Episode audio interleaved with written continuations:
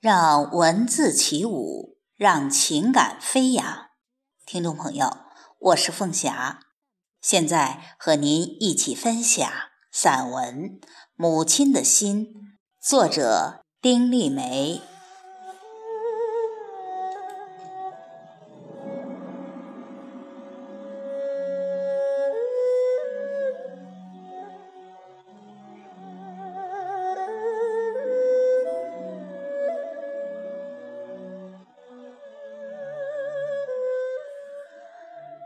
那不过是一堆自家晒的梅干菜，自家风干的香肠，还有地里长的花生和蚕豆，晒干的萝卜丝和红薯片儿。他努力把这东西搬到邮局柜台上，一边小心翼翼地询问：寄这些到国外要几天才能收到？这是六月天。外面太阳炎炎，听得见暑气在风中滋滋开拆的声音。他赶了不少路，额上的皱纹里渗着密密的汗珠，皮肤黝黑里泛出一层红来，像新翻开的泥土质朴着。这天到邮局办事儿的人特别多。寄快件的、寄包裹的、寄挂号的，一片繁忙。他的问话很快被淹在一片嘈杂里。他并不气馁，过一会儿便小心地问上一句：“寄这些到国外要多少天才收到？”当他得知最快的是航空邮寄，三五天就能收到，但邮寄费用贵。他站着想了会儿，而后决定航空邮寄。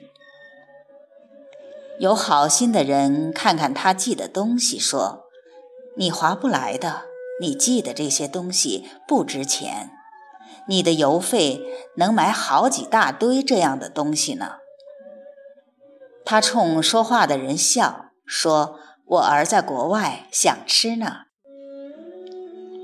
却被告知花生、蚕豆之类的不可以国际邮寄，他当即愣在那儿，手足无措。他先是请求邮局的工作人员通融一下，就寄这一回。他说，邮局的工作人员跟他解释，不是我们不通融啊，是有规定啊，国际包裹中这些属违禁品。他呃了一声，一下子没了主张，站在那儿眼望着他那堆土产品出神，低声喃喃：“我儿喜欢吃呢，这可怎么办？”有人建议他给他寄钱去，让他买别的东西吃，又或者你儿那边有花生蚕豆卖也说不定。他笑笑，摇头，突然想起什么来，问邮局的工作人员：“花生糖可以寄吗？”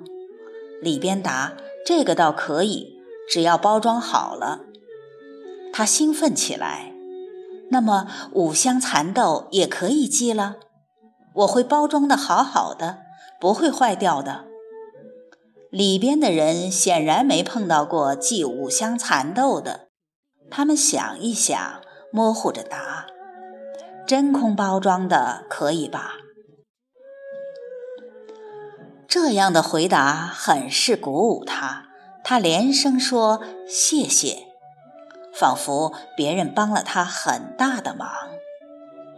他把摊在柜台上的东西一一收拾好，重新装到蛇皮袋里，背在肩上。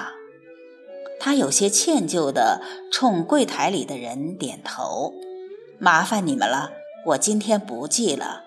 等我回家做好花生糖和五香蚕豆，明天再来寄。”他走了，笑着。烈日照在他身上，蛇皮袋扛在他肩上。大街上人来人往。没有人会留意到，那儿正走着一个普通的母亲，她用肩扛着一颗做母亲的心。